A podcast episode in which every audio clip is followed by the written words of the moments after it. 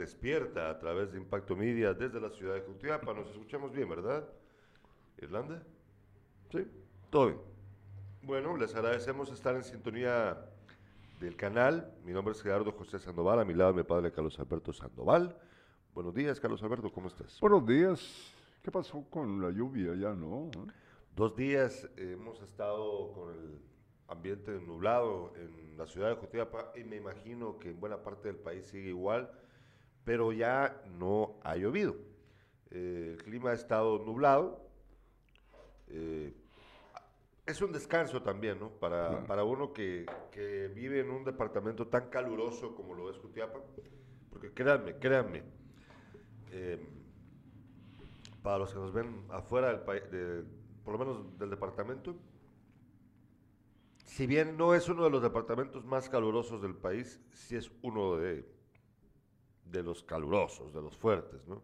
Hay unos que son más, sabemos, Chiquimula, Zacapa, El Petén, Escuintla, Mazate, son, que son mucho más, más calurosos, algunas partes de San Marcos que Jutiapa, pero de todos modos el calor es muy intenso acá y entonces sí, es como un descanso que también sirve para, o sea, se, se, pueden hacer muchas más cosas con este clima que con el calor tan intenso que tenemos. Las lluvias fueron fuertes durante los dos días que llovió reciamente. Eh, pasó lo que pasa en la capital también, que las calles se anegan de agua. Aquí es con más facilidad que ocurre porque las calles, las avenidas son mucho más estrechas que en la ciudad capital y el sistema de tragantes también no ha sido actualizado para, pues por lo menos para mi punto de vista. No tenemos un servicio que sirva de forma muy eficiente como debe ser para evitar que las calles se llenen de agua. Pero en la capital, pues ya viste vos las imágenes de la capital, cómo se puso con la lluvia. La, es más difícil aunque como les digo aquí, pues es más común porque las calles y avenidas son más pequeñas. Eh, les recuerdo algo, hoy a las 5 de la tarde vamos a tener un tema con el exdirector de la PNC, eh, Nery Ramos, muy reconocido a nivel internacional por su labor hace unos años como jefe de, la PNC, ex candidato a diputado. Eh, no vamos a hablar de política con él, sino que vamos a hablar acerca de lo que pasó la semana pasada en Estados Unidos. Eh, el asesinato de 19 niños y dos maestras y la ola criminal que también azota Guatemala. Vamos a platicar con él acerca de esto en su calidad de experto en estos temas. Va a ser muy interesante, no se lo va a perder. Es hoy a las 5 de la tarde en Sin Casacas. A ver, Vamos ¿qué, a hablar con ¿qué opina eh, él sobre lo que se da en el país. ¿eh? Estaba viendo nuestro diario, los crímenes continúan y eh, no hay freno para nada. Eh, mareros, quienes... hay mujeres, muchas mujeres han sido capturadas, pero la criminalidad no tiene freno en nuestro país. No. Por lo visto no. Vamos a una breve pausa comercial. Al regreso de la pausa vamos, nos vamos con nuestra acostumbrada revista de prensa.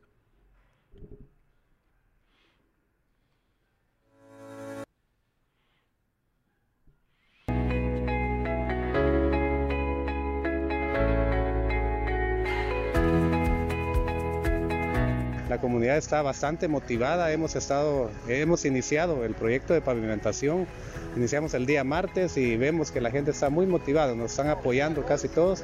Gracias por la colaboración que el alcalde nos ha dado con los materiales. La mano de obra, pues la comunidad la está poniendo y seguimos motivados, seguimos trabajando. Era un sueño anteriormente, no había pero ni un metro de pavimento en esa localidad y ahora pues gracias a Dios ya llevamos casi la mitad, llevamos ahorita de la primera etapa.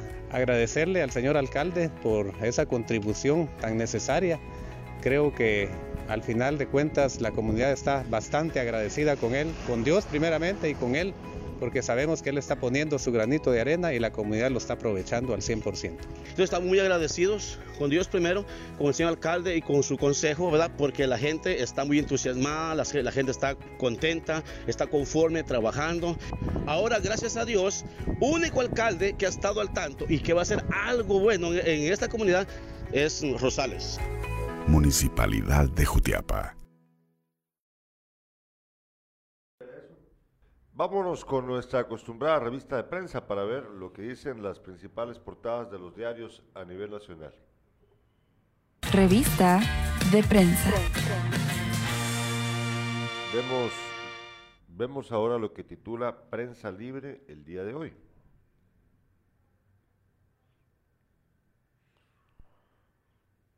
Prensa Libre titula, ay, es que este tema está, eso, este, tema es muy, muy, muy interesante. Continúa discurso ambiguo sobre USAID. Canciller habla de redireccionar ayuda estadounidense, pero sin aclarar fin o medios. También titula Clima agrava inseguridad alimentaria.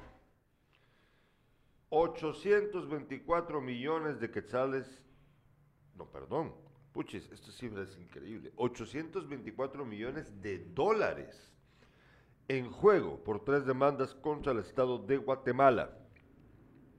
Y por último, titula también Ágata ya es huracán y Messi avala a Benzema como balón de oro. Bueno, vamos a detenernos en el tema, en dos de los temas de, de prensa libre el día de hoy. El primero es el discurso en vivo sobre USAID, Regresamos al estudio. No aclara el canciller. Él dice redireccionar la ayuda, pero sin aclarar fin o medios. Mira, ¿cómo, cómo es que, por eso uno, uno se pregunta si esta gente es o se hace. Los gringos son los del dinero los de el, programa USAID, que es el programa internacional de ayuda que tiene Estados Unidos en todo el mundo. Los del dinero son los gringos, derivado de los impuestos que pagan sus ciudadanos en Estados Unidos. El dinero, ellos vienen y dicen, bueno, eh, vamos a ayudar a Guatemala. Entonces, se puede poner de acuerdo disculpe usted con el Estado. Después de decir, bueno, eh, a través de Plan, ¿sí? Plan viene y dice probablemente, miren, fíjense de que eh, tenemos estas propuestas. Estos son los rubros en los que nos interesa que ustedes puedan ayudarnos.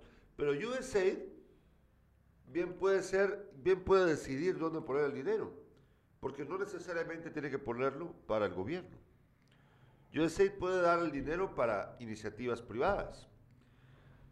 Por ejemplo, sin más, una, muestra, eh, si yo creo una ONG que ayuda a la población para, pongamos, eh, generar trabajo en el campo de la agricultura. Y lo, entonces yo vengo y le pido a través de la fundación o, ONG a USAID, les demuestro de que todo lo que yo hago es positivo y que todo está en regla, que no hay chanchú y que no hay nada eh, ilegal.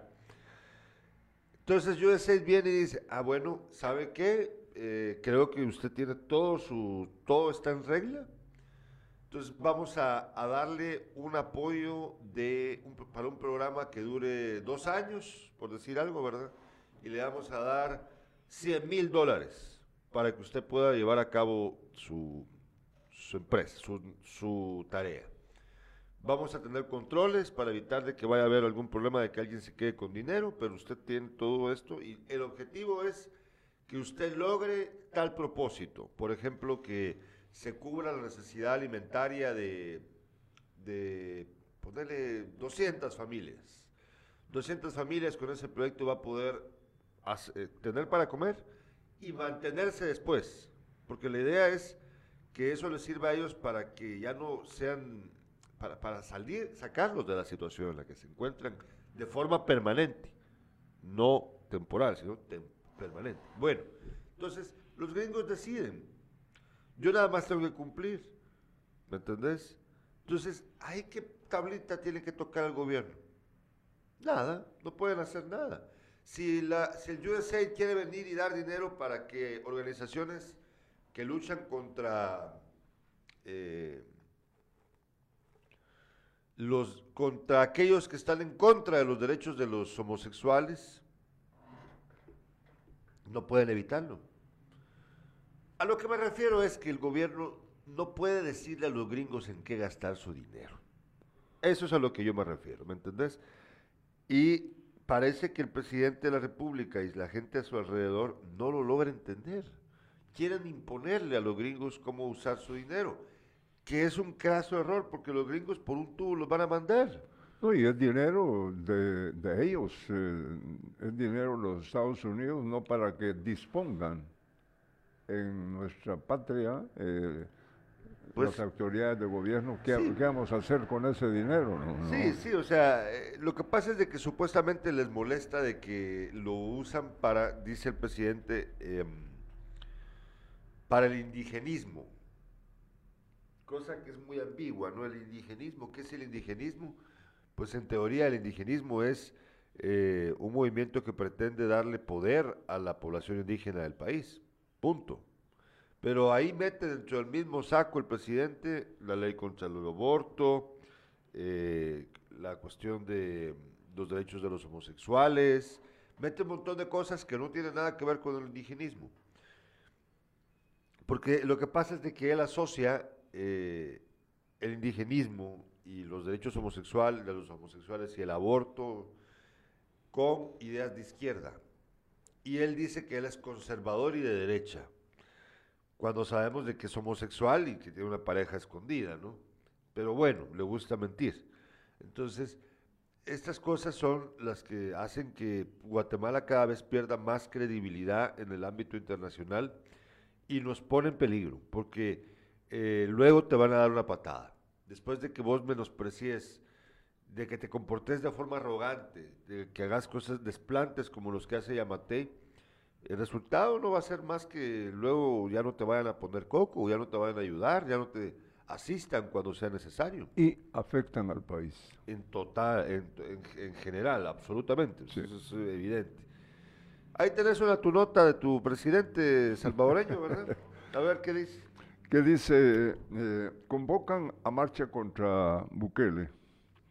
Representantes del bloque de resistencia y rebeldía popular que aglutina a unas 30 organizaciones sociales y sindicatos del Salvador convocaron a una concentración mañana para rechazar la gestión del presidente Nayib Bukele. Sonia Urrutia explicó a periodistas que la actividad está programada en la Plaza Las Américas, en San Salvador. La marcha está encaminada a manifestar un rechazo a estos tres años de gobierno que han significado retroceso para el pueblo salvadoreño y en especial para las grandes mayorías que somos las personas más pobres, señaló. Bukele, que asumió el cargo el 1 de junio de 2019, cumple tres años al frente del Ejecutivo en momentos en que lleva a cabo una guerra contra las pandillas, señalada de cometer la mayoría de homicidios que se registran en el país.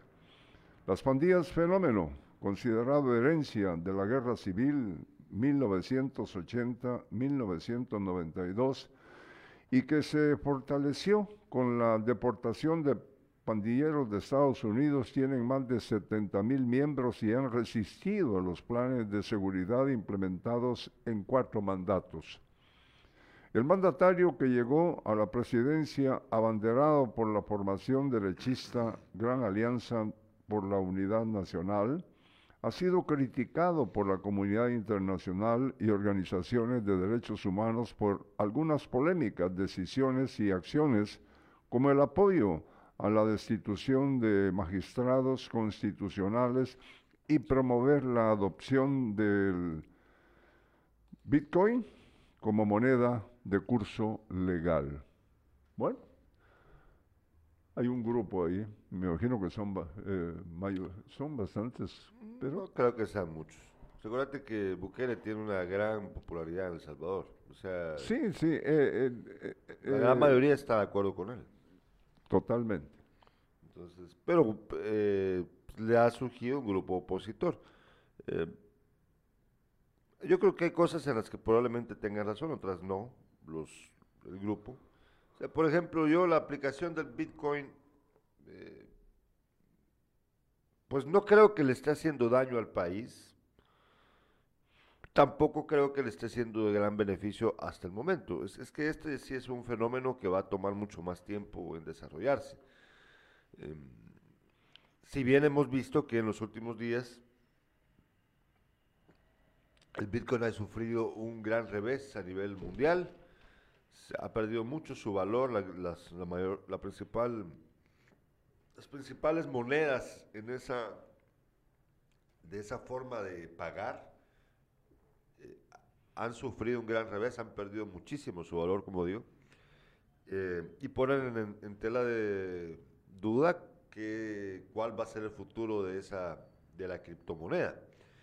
Eh, pero más allá de eso, pues a mí me parece que era, algo interesante lo que estaba haciendo. Fíjate que eh, eh, eh, está, dice que han significado retroceso para el pueblo salvadoreño y en especial para las grandes mayorías que somos las personas más pobres. Ajá, ¿qué? Eso lo, es parte de, de este bloque de resistencia y rebeldía popular. Sí entonces, eh, sí, pero lo que estás diciendo, él tiene el apoyo. Hemos hablado anteriormente de que tener el apoyo no significa que estés haciendo las cosas bien. Eso ya lo hemos dicho. O sea, tampoco y además, además hay que recordar otra cosa. Una pregunta válida que hay que hacerse es si el apoyo que vemos nosotros en, apariencia de las encuestas, ¿de, ¿de dónde es exactamente? ¿Será la clase media? ¿Serán los ricos, serán los pobres. ¿Quiénes son los que realmente apoyan a Bukele? Serán aquellos que, que, no se sienten bien. Eh. no, los que apoyan, pregunto. Eh, ah, bueno, los que apoyan, pero me refiero yo también a estas, eh, este grupo que no es beneficiado sin duda alguna, porque son los que salen a, a protestar, ¿no? Pues te digo, mira, es que esto, esta va a ser una historia muy interesante. Ya van a ver ustedes ya van a ver ustedes que conforme pase el tiempo, nos vamos a ir, vamos a ir descubriendo más acerca de las interioridades del gobierno de este señor en su país, que por ejemplo con la prensa no se lleva. Él no se lleva con la prensa salvadoreña y esa, esa debería de ser una señal. Yo creo que esa debería de ser una señal para la gente. No, no necesariamente debe de caerle bien a la prensa, ¿me entienden? Yo no estoy diciendo eso. Pero el problema es que la prensa salvadoreña, los medios de comunicación formales, serios de El Salvador, se han topado con muchas cosas de Bukele que hablan mal de él, que están mal. Entre ellas, su afán dictatorial, que ya lo hemos mencionado acá. Entonces, ya, ya se van a dar cuenta que poco a poco va a ir desgranándose la mazorca y nos vamos a dar cuenta de muchas cosas que no sabemos. Cambiándonos de tema, la Organización Mundial de la Salud eh, dice eh, no sería pandemia. Lo de la viruela del mono que se expande con rapidez. eso no va a ser. El brote de la viruela del mono es poco probable que se convierta en una pandemia como la de COVID, a pesar de su rápida expansión en el último mes, indicó ayer la Organización Mundial de la Salud. No creemos que este brote vaya a suponer el inicio de una nueva pandemia, porque es un virus ya conocido, virus, virus, virus. virus ya conocido, tenemos las herramientas para controlarlo y nuestra experiencia nos dice que no se transmite con tanta facilidad en humanos como en los animales, declaró la experta de viruela de la OMS, Rosamund. Juan Carlos Salazar nos escribe desde Málaga, nos dice, buenos días, don Beto, Gerardo, pasen un bendecido martes. Ayer lo transmitieron en el programa, claro que sí lo transmitimos, Juan Carlos, Solo que salimos a las 8, como a las 8 y 10, 8 y cuarto salimos al aire. Eh, pedimos disculpas por el atraso, tuvimos un inconveniente. Eh, además, no pudimos cumplir con la entrevista eh, con Ignacio Mendizábal. seguramente va, vamos a tener la oportunidad en un futuro cercano. Ya, ellos sí ya no pudieron venir, aun cuando nosotros estábamos al aire. pero por eso fue. Pero sí, ayer sí estuvimos al aire, Juan Carlos. Aquí puedes ver el programa que tuvimos ayer. Aquí está grabado así que puedes verlo. Augusto Polanco dice, redireccionar la ayuda, pero a sus bolsillos.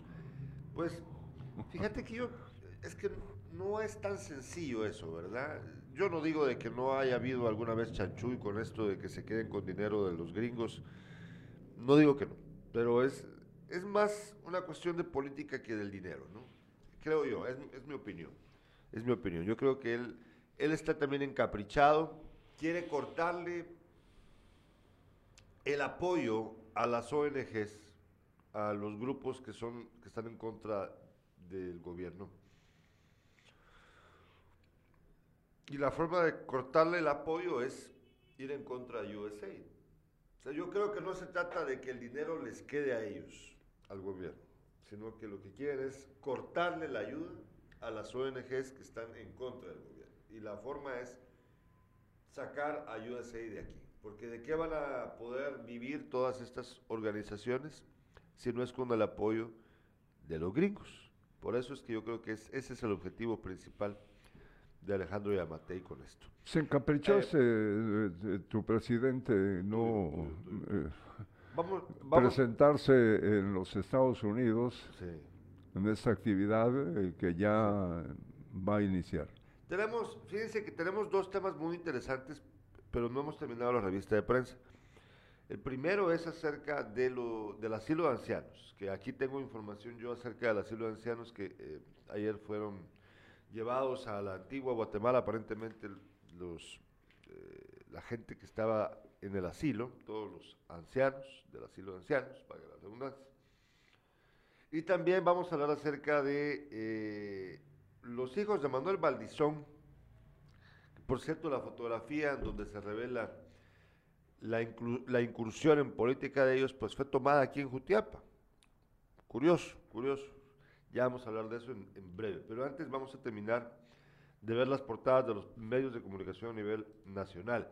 Vamos a ver el periódico ahora.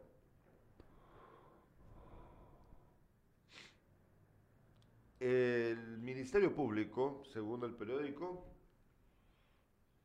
vuelve a presentar acusación incompleta contra Benito. El, jugador, el, el juzgado de mayor riesgo D devolvió de nuevo la acusación contra el exministro José Luis Benito en el caso de los 122 millones. Si la Fiscalía no entrega tiempo el expediente, se podría afectar la investigación. Ni siquiera pueden presentar un expediente bien pero es para el beneficio de Benito, sin duda, por eso es. También titula el periódico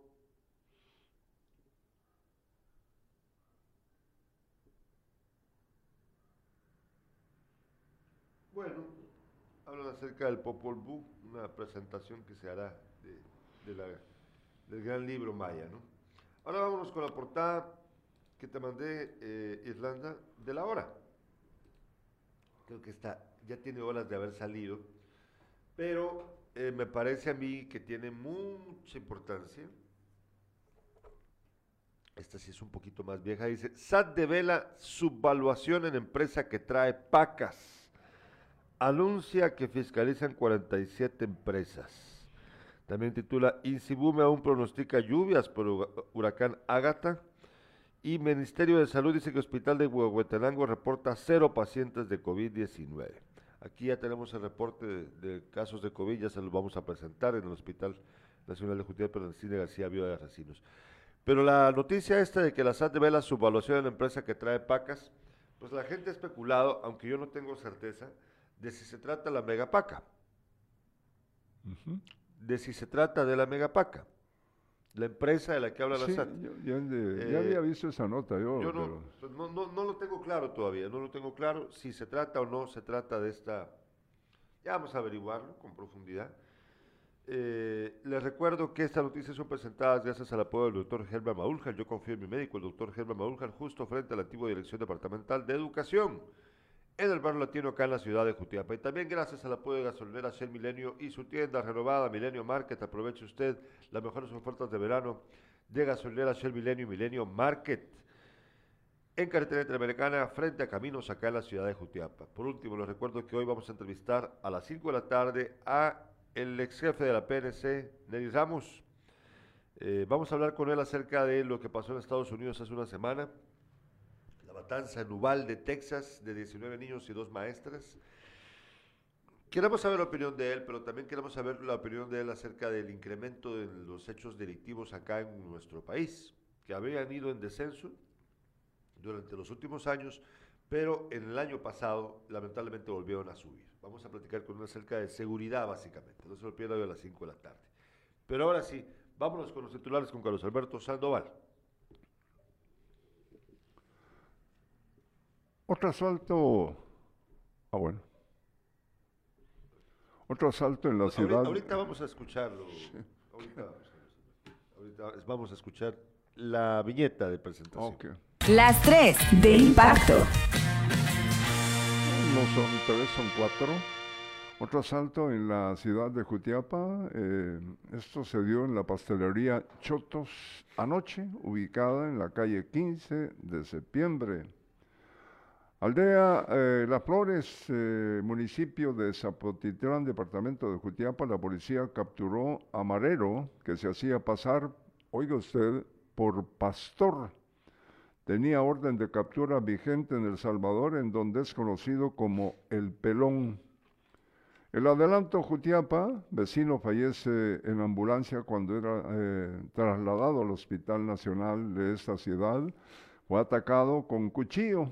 Un hombre y una mujer fueron capturados indicados de ser responsables. Alcalde del Progreso, eh, informó que, informó que gracias a empresarios hicieron, que hicieron un donativo destinado al equipamiento de la unidad adquirida por la Municipalidad del Progreso, destinada al Comando Voluntario de Rescate. En deporte, pues eh, aparte de lo que ha dejado eh,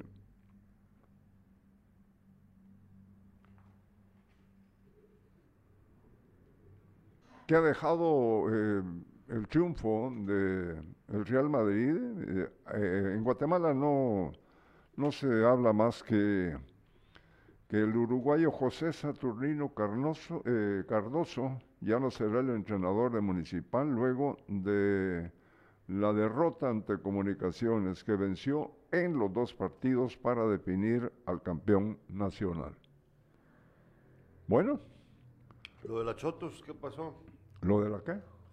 Lo de la pastelería. Mira, eh, me permitís, eh, voy, a, voy a pasar estas antes. Eh, esto se trata del marero que se hacía pasar por pastor. El, pelón era buscado en El Salvador desde el año 2017 Zapotitlán, Jutiapa, para evitar ser capturados por autoridades, eh, varios pandilleros salvadoreños se, las han ingeniado para salir de su país y muchos para evadir la justicia.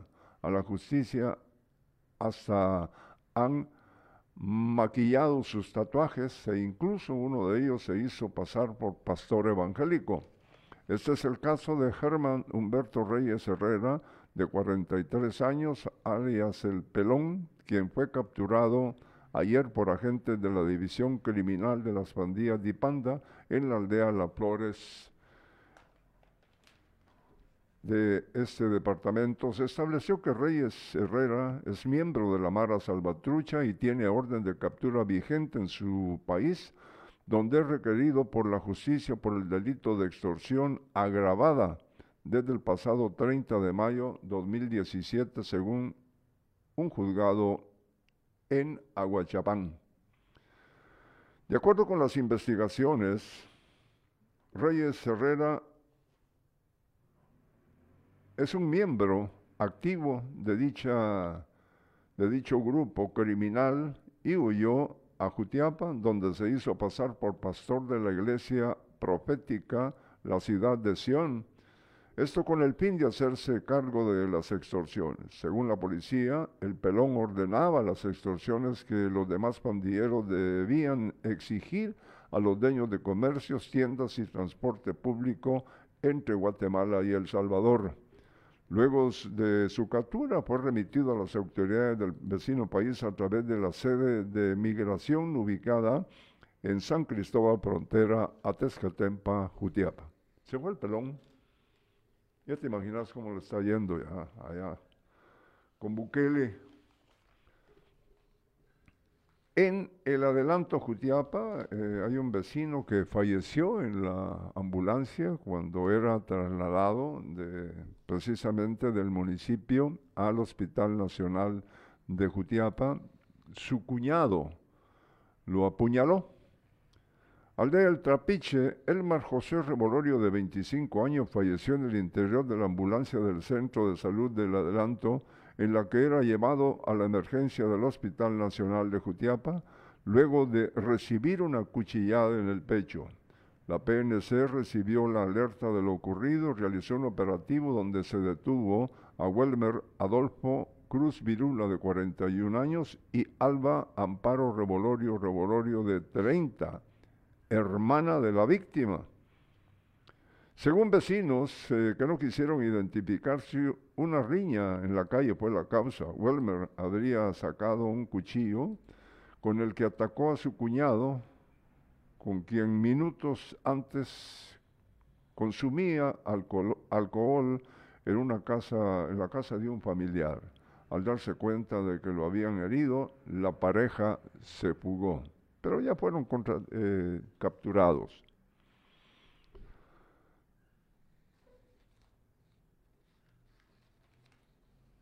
La siguiente nota tiene que ver con el comando voluntario que eh, recibió una ambulancia. Anteriormente utilizaban un pico para trabajar en emergencias. El Progreso Jutiapa. El barrio El Centro, zona 1, debido a los problemas mecánicos de la unidad antigua, el Comando Voluntario de Rescate recibió un nuevo vehículo equipado para que los socorristas puedan brindar un mejor servicio. Mira qué diferencia hay, bueno, la foto la estoy viendo ya en, el, en esta nota. Estamos contentos por esta nueva unidad, con esta ambulancia se nos va a facilitar el trabajo y daremos una mejor atención prehospitalaria a los pacientes que lo requieran, dijo el comandante Marco Antonio López. Los bomberos que ahora recibieron la unidad manifestaron que la antigua unidad era un pick-up que fue modificado a ambulancia y que tuvo muchos desperfectos mecánicos. Tuvimos muchas fallas en el motor y llegamos al punto de que una vez regresábamos de un servicio y el motor se encendió, dijo López. El alcalde municipal del Progreso, don Marvin Cepeda, informó que se habló con empresarios para que hicieran un donativo y que lo recaudado junto a estos fue destinado a compra de la camilla, tanques de oxígeno, extinguidores y equipamiento para la unidad. La unidad fue comprada por la Municipalidad del Progreso que dirige don Marvin Cepeda. Bueno, y hablando de hechos delictivos, ¿tenés la nota de lo de la pastelería? Sí, voy a, voy a buscar aquí, esa, esa ah, aparece por aquí. Vamos a una breve pausa comercial. Al regreso vamos a hablar de la pastelería que fue víctima del negocio de un asalto o un robo. Y también vamos a hablar acerca de dos temas. Vamos a hablar acerca de de la aspiración política electoral de un joven en un partido que se llama Cambio, que está en formación junto con por lo menos uno de los hijos de Valdizón, tiene que ver con alguien de aquí de Jutiapa. También vamos a hablar al regreso del asilo de ancianos. ¿Qué pasó con el asilo de ancianos? Fíjense que ayer me escribió alguien que trabaja en una institución del Estado que me dijo que ese asilo no debió haber sido esto, que hicieron no debieron haberlo hecho. Ya les voy a explicar lo que me informaron ayer. Pero antes vamos a la breve pausa comercial Y al regreso, como les digo primero, vamos a hablar del robo a la pastelería Chotos y de los otros dos notas que ya le acabo de mencionar. Al regreso.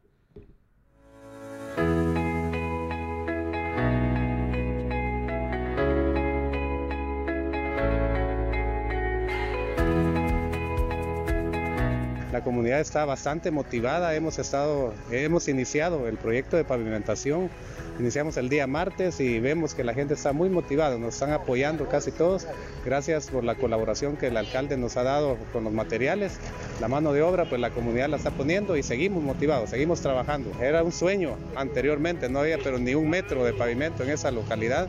Y ahora pues gracias a Dios ya llevamos casi la mitad, llevamos ahorita de la primera etapa. Agradecerle al señor alcalde por esa contribución tan necesaria.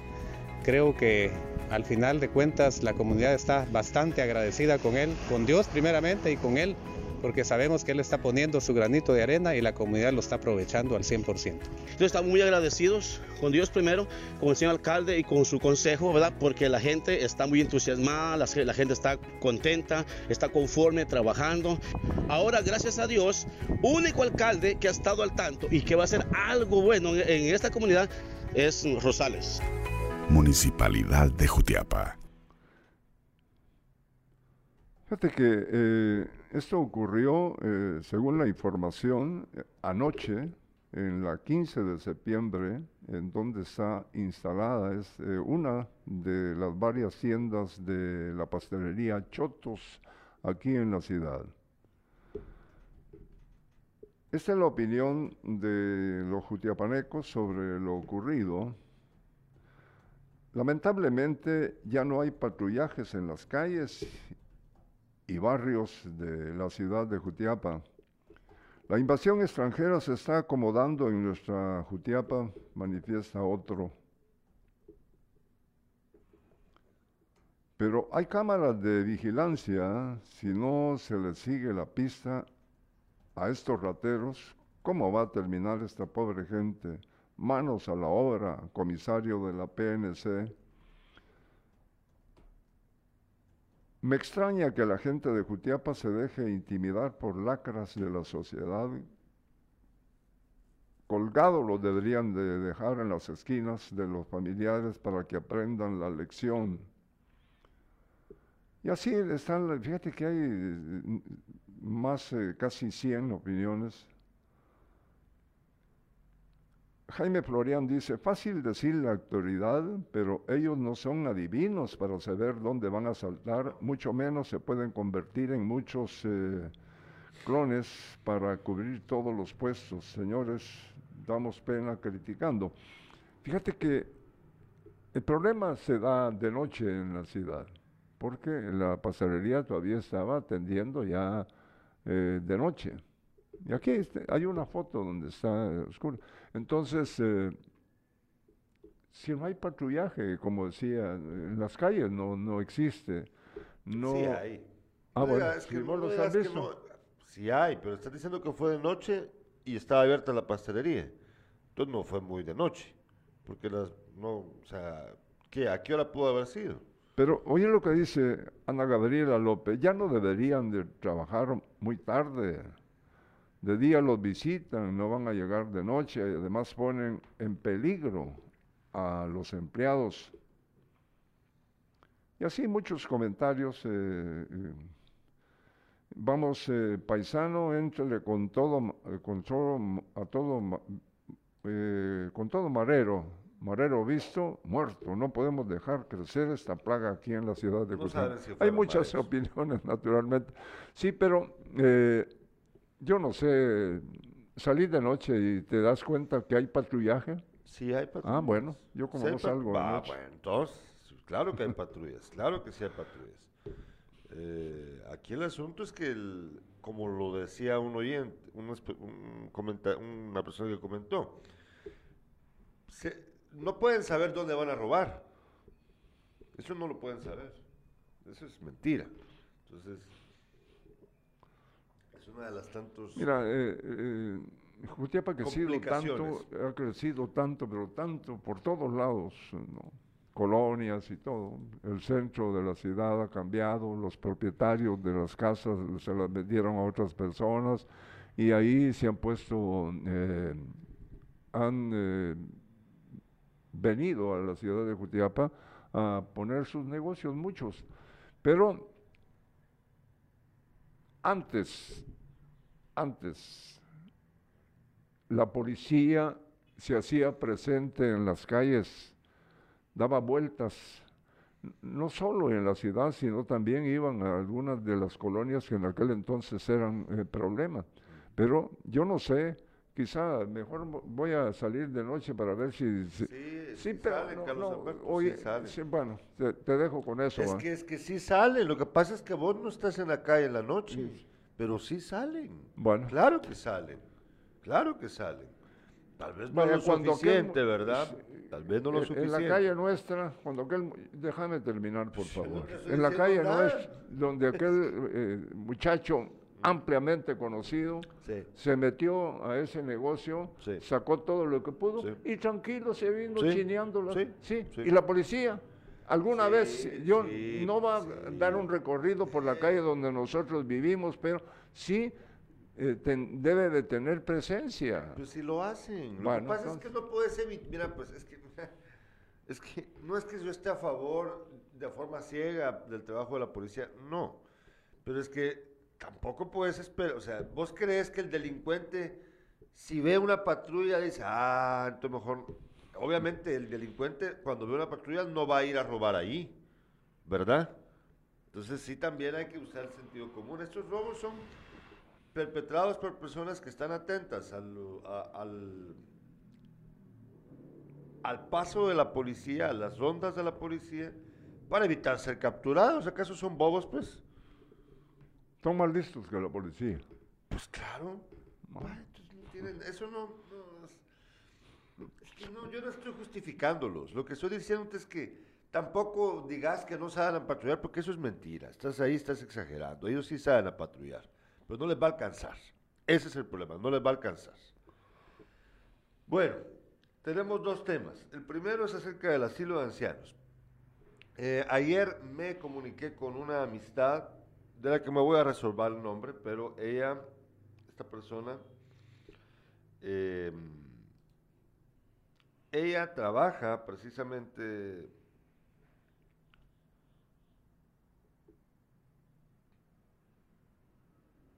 para el Estado y está al tanto de cómo es que se invierte el dinero.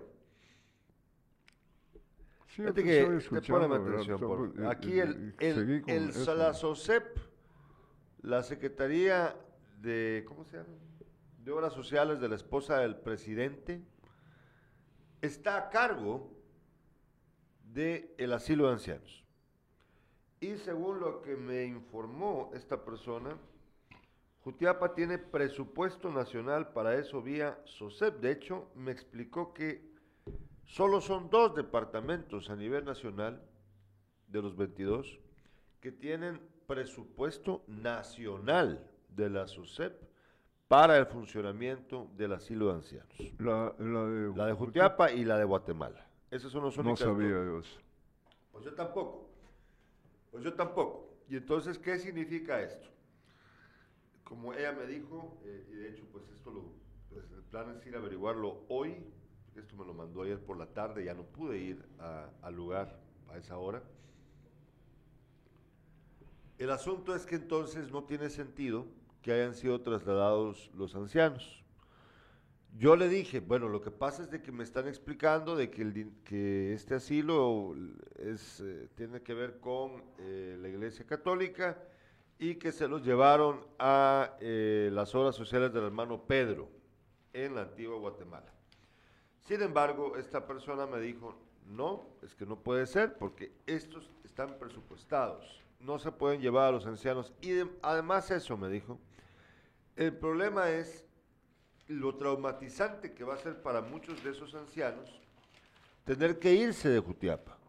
Son personas que han vivido toda su vida aquí, la gran mayoría, que tal vez tienen uno que otro todavía familiar que llega a visitarlos ocasionalmente, puede ser, pero llevarlos a otro lugar, a un lugar tan lejano como el antiguo Guatemala, donde quizá ya nadie los llegue a visitar por la lejanía, es un problema. Dice, bueno. te voy a leer esto, dice, esos, eh, son las personas eh, que yo no sé si ya fueron llevadas o están por llevarse al... Dice uno, esta es mi casa, no me quiero ir, decía uno de los internos. Todos lloraban pidiendo que no se lo, no se lo llevaran. Es lo que dije. Virgilio Rodríguez lloraba mientras abordaba el bus y cantaba canciones rancheras del recuerdo. A partir, pero aquí A partir de hoy los abuelitos serán atendidos en un asilo de Antigua Guatemala.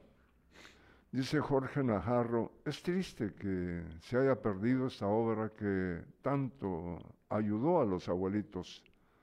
Parte eh, el alma ver a nuestros viejitos que se van.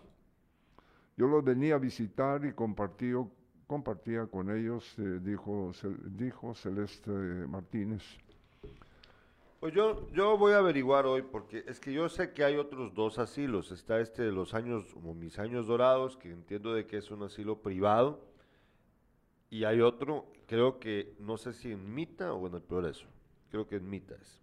Pero aquí el punto es que según mi fuente, a menos de que haya otro asilo del que yo no tenga idea y que ella esté confundida creyendo de que se trata no de ese sino del otro, el que está eh, presupuestado por la SOCEP, a menos de que sea ese el error. De lo contrario, si este asilo está presupuestado por la SOCEP, el dinero está destinado para Jutiapa, pues yo no veo motivo alguno por el cual hayan hecho este traslado de los ancianos. yo voy a averiguar hoy qué fue lo que pasó. Ya, esto ya ocurrió, ¿no? Pero a mí me hubiera gustado, porque yo le pregunté a algunas personas, todos decían lo mismo, todos me decían lo que pasa es de que es de la iglesia, la iglesia al final decidió hacer esto, se los llevan a donde el hermano Pedro, que no sé qué, en Antigua, va, ok. Pero si hay dinero estatal para cubrir las necesidades de estas personas, no deberían ser trasladados. Y pues ya, ya vieron ustedes, ya escucharon ustedes los testimonios de ellos y de ellas, sufrimiento que les ha causado tener que irse para otro lugar en el que obviamente ellos nunca han vivido.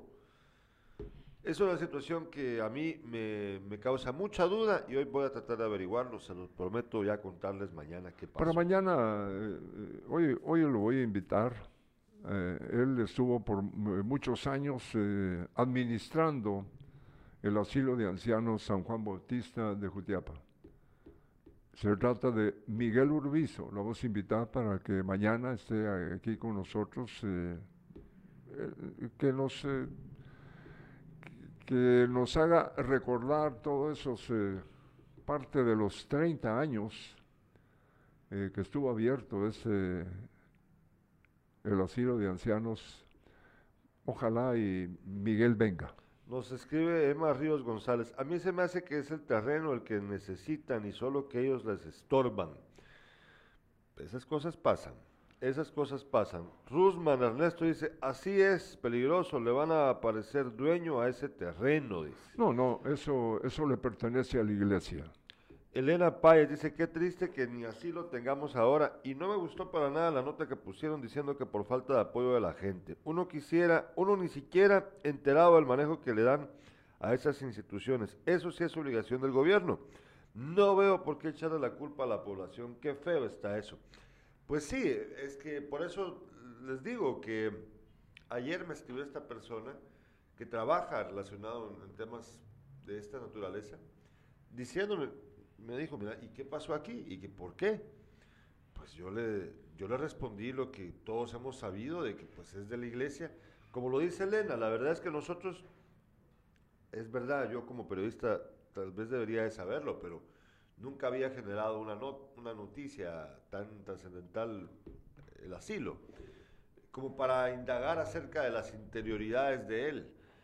Pues porque yo, la idea que yo tenía era que era un asilo auspiciado por la iglesia. Es lo que todos sabíamos, ¿verdad? Vos eh, eh, de esa manera inició. Inició. inició Pero resulta que según mi fuente es SOSEP la que sostiene, dado que se les otorgó un presupuesto a nivel nacional al asilo. Ellos son los que lo sostienen. Entonces, ya no está involucrada únicamente la iglesia, o tal vez ya ni siquiera estaba involucrada la iglesia. Yo no lo sé. Vamos a averiguarlo el día de hoy, porque eh, el problema es que si hay un dinero presupuestado asignado para eh, el, funcionamiento del asilo en Jutiapa, entonces no se pueden llevar a los ancianos. No hay razón alguna también para que se los lleven.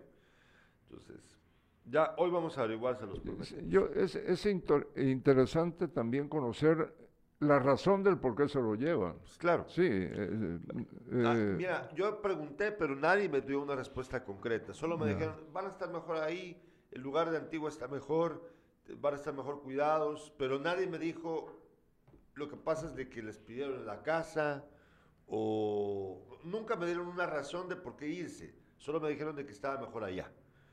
Hoy voy a averiguar, se los prometo. Bueno, eh, por último, el último tema antes del deporte, rápidamente vamos a hablar acerca de, veamos estas fotos, ya no, mira, pues hay una foto de los políticos, te las voy a reenviar, Irlanda, para que no, te, no nos compliquemos la vida. Así, va a ser más fácil. Eh, vamos a empezar.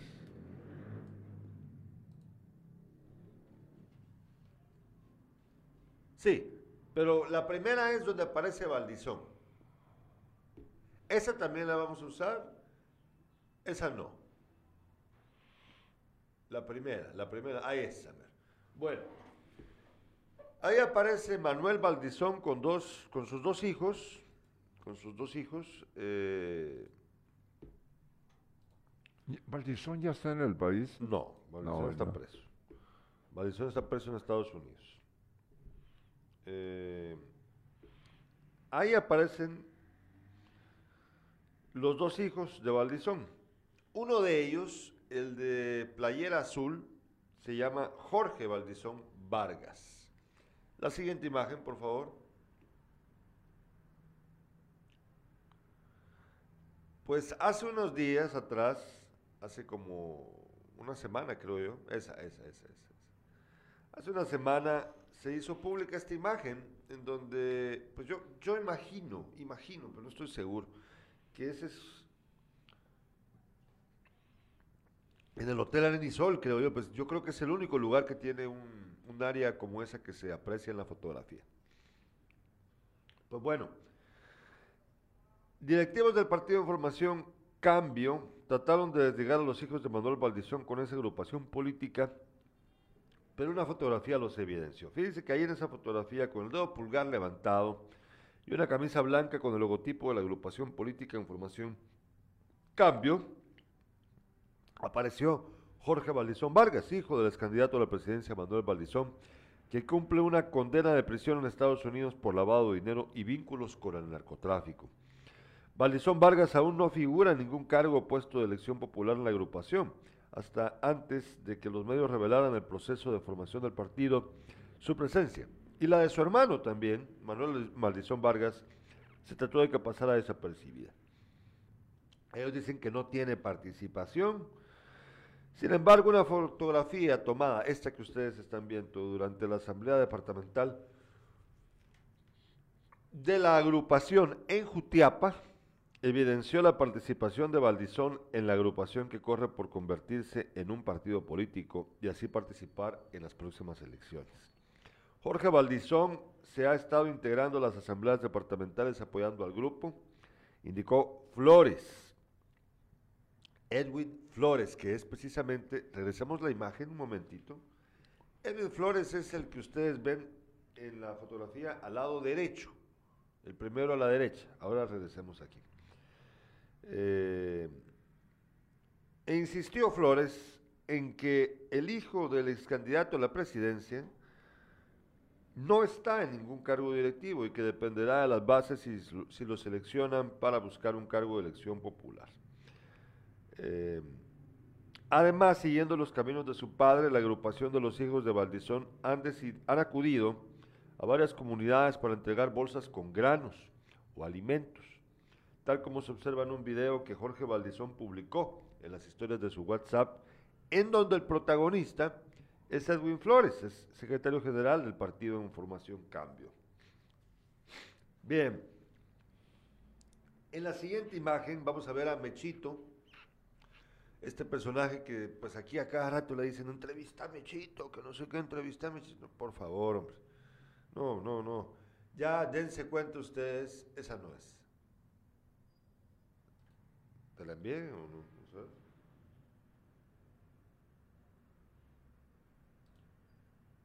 Ah, no, no, no te la envié, disculpa. Pero bueno, es que es un video, es un video. Pues bueno, pero este señor Mechito, en la fotografía y en otros videos también aparece Carlos Pineda Rosell, un empresario de gasolineras y transporte pesado en Izabal y quien durante las tormentas Eta y Ota figuró por utilizar sus helicópteros, su helicóptero mejor dicho, para el rescate de personas atrapadas.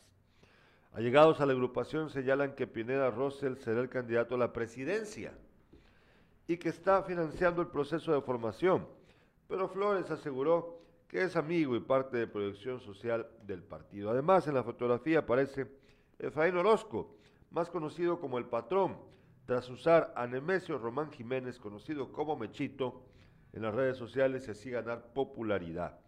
Según Flores, Efraín Orozco es parte de la proyección social del partido político, pero se sabe que busca lanzarse como diputado.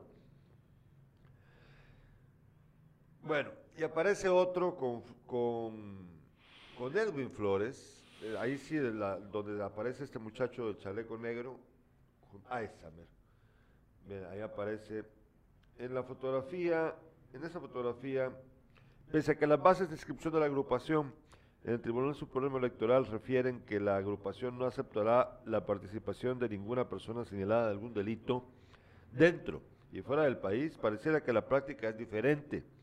En una fotografía se muestra esa fotografía que ustedes ven a Edwin Flores acompañando al exdiputado José Conrado García Hidalgo durante un viaje en un vuelo privado, mismo en el que se observa de fondo a Pineda Rosell.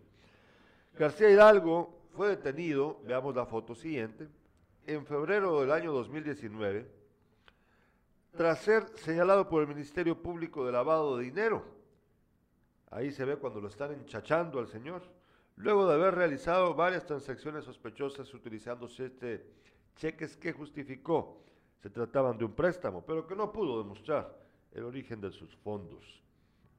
El exdiputado tiene un amplio camino político Inició con PAN, pero luego migró hasta llegar al líder, donde se convirtió en mano derecha de Manuel Valdizón. Su paso por el Congreso fue polémico durante el impulso de una iniciativa de ley para legalizar el consumo de la marihuana en 2016. Conrado García defendió la propuesta recordando que en sus años de juventud consumió cannabis, alcohol y drogas químicas, pero que las últimas dos son perjudiciales, mientras que la primera es más suave. Bueno, ahora sí regresamos al estudio. Mira, ¿por qué esto es relevante? Dos temas. El primero, Puchis, este muchacho Edwin Flores, que yo no sé si lo recordás, pero Edwin Flores es del barrio latino. Ajá. Edwin Flores es del barrio latino y jugó fútbol. Y se fue a España. ¿Te recordás? Lo entrevistamos hace años atrás. Ah, sí, de me recuerdo más de, su imagen. ¿no? Bueno, sí, va. Y se fue, y casualmente se fue al mismo, en el mismo momento y al mismo equipo que Manuel Valdizón, que el hijo de Manuel Valdizón, que también juega fútbol. De ahí la amistad. Decir que los Valdizón no están dentro del partido, pues es una falsedad, porque ahí claramente los ves que están en el partido. Todos con su camisita del partido, ¿no? Eh, a mí me llama la atención, el muchacho es jovencísimo, tiene que tener menos de 30 años, este, este Edwin Flores, pero ahora resulta que es secretario general del partido en formación. Imagínate qué talle, ¿no? Qué importancia la que tiene. Es, pues sí. Eh, es muchísimo. Eh, ¿Cuáles serán, digamos, los principios del programa político de ese partido en formación? No tenemos ni idea pero en las fotos no podemos engañarnos, se ve un montón de gente. Y hacen lo mismo que hacen todos, como dice la nota, andan regalando eh, comida y granos, ¿no? Bueno, a mí me llama la atención, ¿podemos ver de nuevo la foto donde aparece con el chaleco? Fíjense que a, mí me llama la atención cómo es esto. Todos los políticos se visten igual, todos, todos se visten con estas camisas, eh, ¿cómo se llaman estas que tienen el sobre, como el vuelo aquí? ¿Cómo? Columbia, gracias Irlanda Valdés que estás atenta, Columbia, estas camisas Columbia que tienen un vuelo aquí, todos, todos se visten igual, todos, todos, y se ponen chalecos como el que carga el muchacho Flores. Todos exactamente es el calco de lo mismo, todos igualitos, igualitos, igualitos, igualitos. Y el problema, Carlos Alberto, es que es una tendencia que yo, yo, creo que debería la gente poner, cuando ves algo así, deberías de poner las barbas al remojo y decirte, ah, sí pues, estos van a lo mismo. ¿Cómo, ¿Cómo se le ocurre decir a este muchacho, regresemos acá, porfa, que, que el partido pues tiene aspiraciones de no meter a ninguno que haya hecho algo malo, cuando yo no quiero hablar de Valdizón porque no vamos a juzgar a los hijos por el padre, ¿verdad? Pero sí podemos ver la imagen con el señor este Hidalgo, con la camisa del partido, eh, este exdiputado Conrado Hidalgo, pues bueno, entonces, ¿qué, ¿qué, onda? Si está, está o no está con él, ¿verdad? Entonces, no, dejémonos de cuentos. Y este muchacho Flores, pues bueno, imaginamos que quiere, que quiere ser candidato a diputado pues yo me imagino que a nivel nacional, ¿verdad? Digo yo. Eh, o si no, pues aquí se suma uno más a la lista de candidatos para Jutiapa. Dice, vamos a tener nuevos mensajes. Dice Manuel Antonio Aguilar, me causó impresión de sorpresa el asunto del asilo de ancianos de Jutiapa. Saber qué hay detrás de todo ese movimiento. Como les dije, hoy voy a averiguar. Eh, Rusman dice, en conclusión, en ese partido solo joyas hay. Claro. ¿Y, en qué partido no hay joyas? Bueno, también. Pues sí. Eso es verdad. Y, están en su derecho de hacerlo. Y con ese pues, traje que decís, con esas playeritas, no, no son playeras. Camisas Columbia y chalecos eh, North Face o lo que sea. Eh, Estuardo Quintana dice, ahora todos estos personajes tienen el camino libre. No hay ningún contrapeso. Es verdad, es verdad, eh, doctor Quintana. No hay cómo evitar que estas gentes eh, participen. No hay cómo. No hay cómo. Eh, pero yo quiero que la gente abra los ojos. Todo ese montón de gente que estaba en esa asamblea del partido. Yo no sé de dónde salió. Era una cantidad enorme de gente. Estaba lleno el lugar. Que yo asumo que es el domo de arena y sol. Eh, ¿De dónde salió toda esa gente? ¿Por qué está toda esa gente ahí? ¿De verdad creen en el partido en la formación de este partido político? ¿Creen en el, en el programa político del partido? ¿Y qué pasó con el partido del señor que está de presidente? ¿Quién, quién iba a eh, eh, eh, asegurar que este señor iba a llegar a la presidencia? ¿Se la juegan? No, sí, está bien. Lo, lo que yo digo es por qué la gente está, esa gente está ahí. ¿Será que es porque les dieron algo o será que están convencidos genuinamente de estos candidatos, de, estos precandidatos? Pues yo me decanto por la primera. Yo me decanto por la primera. Ustedes me dirán. Bueno, Carlos Alberto, vámonos con el deporte rapidito. ¿Qué tenías en deporte? ah, Benzema, Benzema. ¿De Benzema? De, que Messi quiere a Benzema que se gane el Balón de Oro, ¿no? Fíjate que eh, dice, aquí hay un comentario me encanta Klopp para el Real Madrid cuando Carlo decida terminar su etapa. Klopp tiene los valores del Real Madrid, tiene la técnica de buen entrenador y el respeto por el, por el contrario.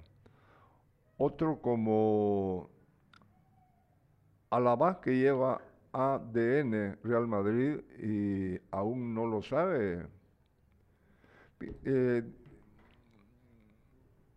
ya, ya, y fíjate que el, Real ya tiene, según eso, ya tiene visto al, alemán en el momento. no es, el, club no es para Real Madrid, se equivoca la persona que está leyendo ese comentario.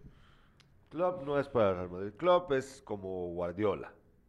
no, no, no, no son para el Real Madrid. Así de simple, no lo son. Dice, muy noble este hombre y ha demostrado saber perder después de haber merecido la victoria, pero ya lo dijo Valdano, tenemos el mejor portero del mundo y claro, el portero también juega. Bueno, pero ¿qué dice? Ah, bueno, aquí nos vamos con eh, eh, notas eh, chapinas. Se va Cardoso, no va ah, más, dice la prensa. Luego de la caída de Municipal en la final del Clausura 2022, la Junta Directiva Roja confirmó que no le renovará el contrato al técnico paraguayo José Saturnino Carnoso, quien vino con altas expectativas y se va con las manos totalmente vacías. El Diablo Mayor, como es apodado de su época de jugador, dirigió dos torneos a los Escarlatas. En uno llegó a semifinales y en el otro a la final. En ambos perdió con comunicaciones. Sus números arrojan que estuvo 54 partidos en el banquillo, con registro de 26 triunfos, 14 empates y 14 derrotas, una de ellas frente a la Chuapa en el estadio Progresal. Yo creo que... Quienes están felices, naturalmente, son los cremas, ¿no? Son los campeones. Yo creo que, el, que sea, Fíjate que eh, ahí, ahí está el campeón. Esto casi lo. Esto ha venido de España. Pero contaban miles de aficionados de comunicaciones horas después de que sus jugadores conquistaran la Copa 31 en la Liga Nacional, venciendo a los rojos. La noche se pintó de blanco en el Doroteo Guamuch y luego en las calles y avenidas de la zona 5 y 10 que conectan con el obelisco donde la fiesta terminó cerca de la una de la madrugada del lunes. Que chupa, ¿no? ¿Por qué dijiste que venía de España la nota? No, eh, eh, me refiero a esto, ahí, ahí, ahí está el campeón. No es una nota guatemalteca. Bueno, me confundiste un poco. Eh, te estoy explicando que aquí agarran cosas que vienen de otros países. Ahí estamos. Bueno, bueno. Eh, Messi, por último, insisto, Messi dice que se debe de llevar el balón de oro Benzema. ¿Te parece que es válida la opinión? ¿Te parece razonable? A mí me parece que, sí. Sí, yo pienso. Sí, la verdad. Yo creo que sí. Creo que sí mucho mérito el de Benzema. Y no tiene rivales en esto de la elección ni al... No. A ninguno de los dos que han sido dueños. nada, nada, nada, nada. Yo creo que Benzema debe llevarse el balón de oro. Bueno, les recuerdo por último, hoy a las 5 de la tarde con eh, el señor Ney Ramos, el director de la PNC, vamos a platicar acerca del de eh, aumento de la violencia en nuestro país. Eh, durante varios años hubo una disminución constante pero el año pasado volvió a subir. Vamos a platicar con él acerca de esa tendencia, qué significa, por qué ocurrió. Y también vamos a hablar acerca de lo que pasó en Estados Unidos, eh, dado el conocimiento precisamente del señor Ramos, con todo lo que ha pasado con lo de la matanza de los 19 niños y las dos maestras en esta ciudad tejana. Eh, y también la reacción de la, de la policía estatal estadounidense, que ahora ha recibido muchas críticas, producto de, dicen de que no, no actuó de forma inmediata, dejaron que el hombre, este joven, cometiera más asesinatos, pudieron haber evitado que matara más gente. Y vamos a platicar con él Ramos acerca de eso hoy en Sin Casacas a las 5 de la tarde. Muchas gracias por su sintonía. Nos vemos en Despierta mañana. Gracias, Irlanda Valdés.